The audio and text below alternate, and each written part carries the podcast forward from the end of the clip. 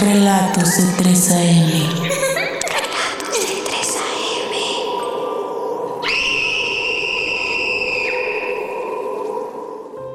Hola amigos, ¿cómo están? Bienvenidos a Relatos de 3 AM. Espero que se encuentren muy bien el día de hoy. Me alegra poder hablarles y en Radio en tu barrio nos sentimos muy entusiasmados por este estreno de temporada. Se acercan las fiestas patrias y para celebrar en el capítulo del día de hoy vamos a relatar leyendas mexicanas. Pónganse cómodos y apaguen sus luces. Nuestra primera leyenda representa el lado oscuro del alma humana, que advierte sobre la codicia y la ambición. En los últimos años ha habido innumerables encuentros e incluso una adaptación a película animada. El sol se esconde. Las aves se montan en los árboles para dormir. Las madres acuestan a sus hijos después de un día largo de trabajo. Se cierran las puertas con seguro y se bajan las persianas. La clase trabajadora se apresura a llegar a sus casas, conteniendo el aliento, esperando no hacer ruido. Saben que el charro negro está cerca. Traje bordado en oro y sombrero de charro negros le dan nombre. Monta su caballo, con ojos rojos como dos bolas de fuego, y parecía que venía desde el mismísimo infierno. Y recorre las calles de las afueras de la Ciudad de México, esperando su siguiente presa. Proveniente de una familia humilde, pero en la que no escaseaba el amor, Juan había crecido para convertirse en un hombre ambicioso que atribuía sus fracasos a su mala suerte. Una noche, mientras bebía en una taberna después del término de una jornada laboral, discutía sobre lo injusta que era la vida con él y que daría lo que fuera por ser rico y poderoso.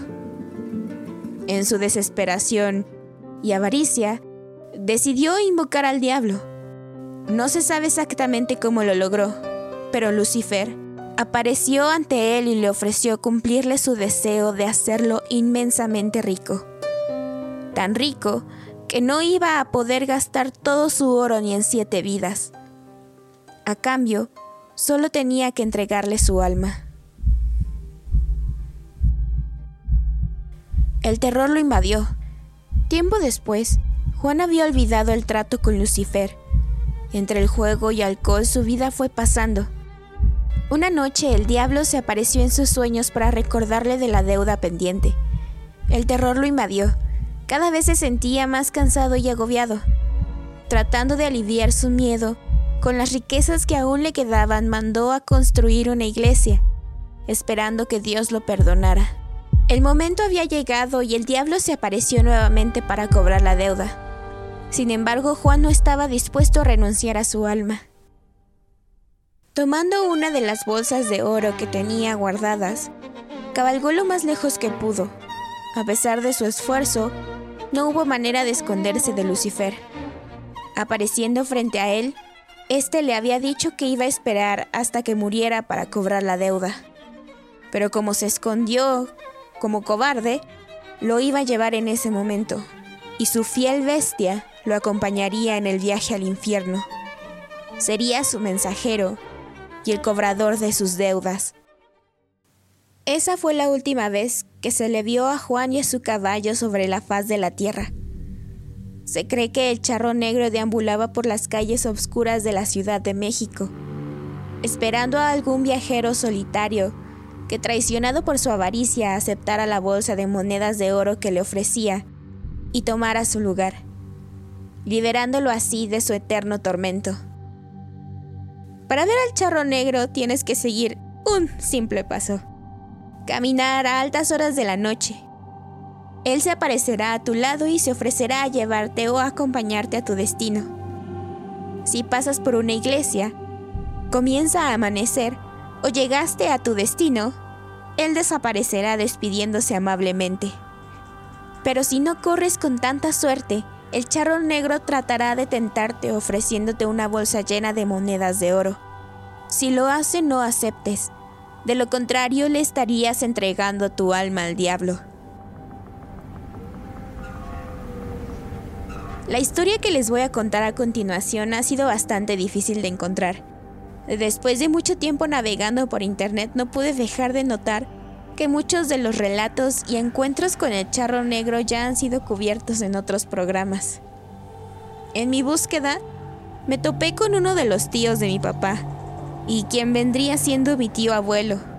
Después de su relato no pude evitar escoger al charro negro para iniciar esta nueva temporada de radio en tu barrio.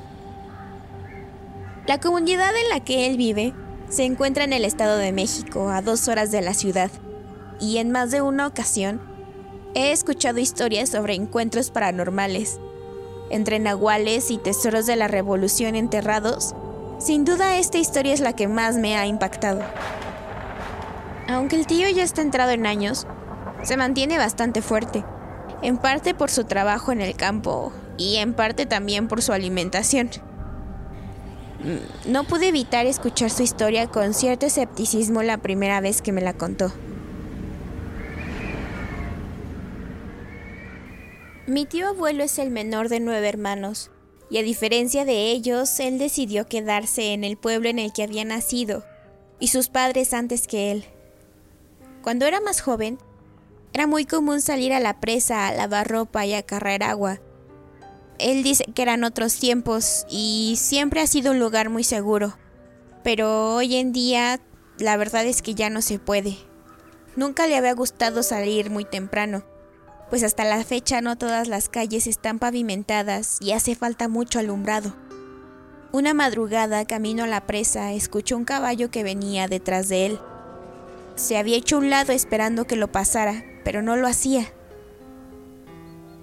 Volteó a ver qué pasaba, pero al girar la cabeza no vio a nadie. Continuó su camino. Seguía escuchando un caballo que venía detrás de él. Sintió mucho frío más del usual para ser de madrugada. Un hombre vestido de negro y sombrero de charro estaban al lado de él y montaba un caballo negro. Él dice que con lo oscuro que estaba no se le veía bien la cara, pero el tipo emanaba una vibra que no le daba confianza. El hombre insistía en acompañarlo. Decía que él también iba por el mismo camino. Le ofreció llevarlo en su caballo. Mi tío se negó. Aunque montar a caballo era muy común para la época y la zona, le daba miedo y además no sabía. Continuaron caminando. Ya casi llegaban a la presa cuando el hombre le pidió que parara. Le dijo que hasta ahí llegaba su camino, que necesitaba tomar otro. Antes de irse le ofreció un par de monedas de oro. Le dijo que era para que se las gastara o se las diera a su mamá. Mi tío no las aceptó. Desde siempre han corrido rumores de que en el pueblo existen tesoros de la revolución enterrados en los terrenos. Su mamá ya le había advertido que no aceptara nada, pues estaba maldito. Pero esa es una historia para otro día. Cuídate mucho muchacho, nos volveremos a encontrar. Fue todo lo que le dijo el hombre antes de girar su caballo y continuar con su camino. Cuando más tarde regresó a su casa, le contó a su mamá lo que había pasado. Esta inmediatamente le hizo una limpia con hierbas de olor. Él no lo sabía, pero se había salvado del charro negro. Lo cierto es que al principio no estaba muy segura de si creerle o no, pero lo cierto es que no fue la primera vez que alguien dijo haber visto a este hombre vestido con un traje de charro y montado en un caballo.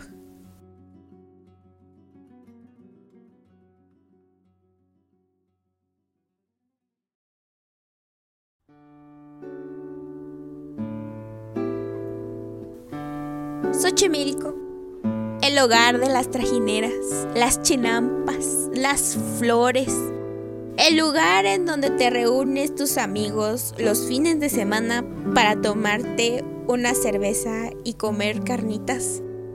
En tiempos prehispánicos, y aún en la actualidad, su sistema pluvial y de cultivo revolucionaron a la cultura azteca.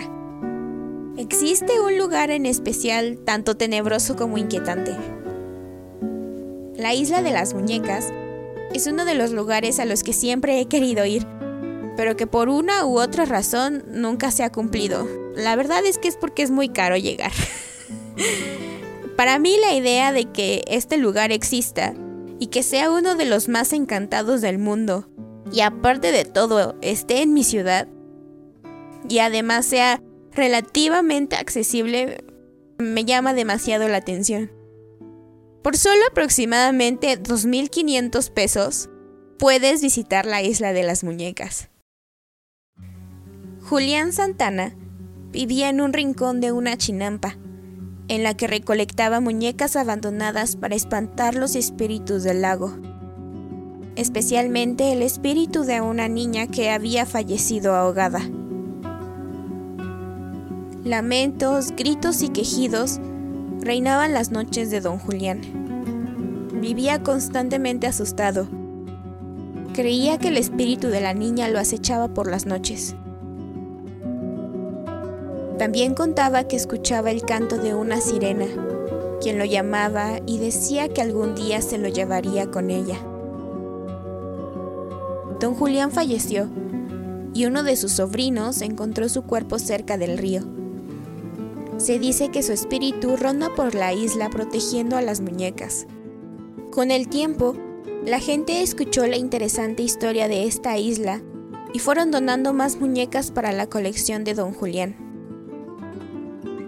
Ir a la isla por las noches está prohibido por obvias razones.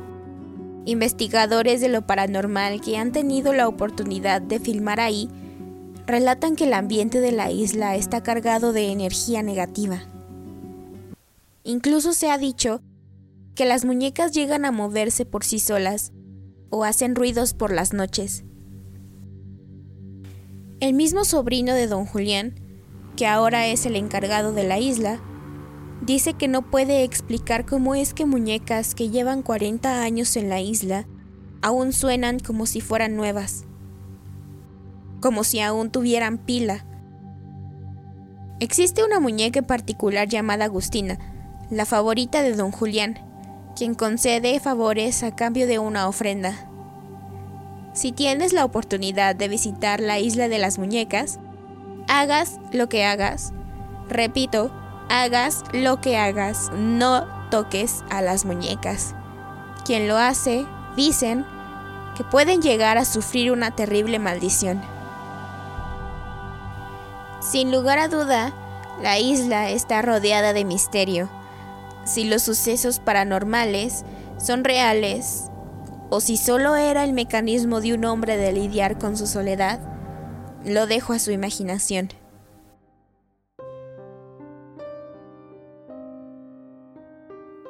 Espero que el episodio de esta ocasión les haya gustado y no los haya dejado dormir. Si les gustan las historias de terror, no se pierdan el siguiente episodio. Y si tienen algún tema del que les gustaría que habláramos o alguna historia que les gustaría compartir y escuchar en relatos de 3am, pueden mandarla a nuestro correo electrónico o por redes sociales. Muchas gracias y nos vemos la próxima semana.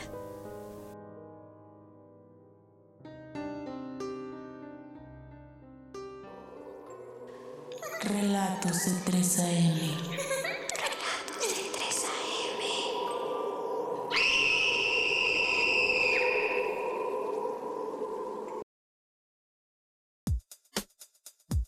Tu barrio.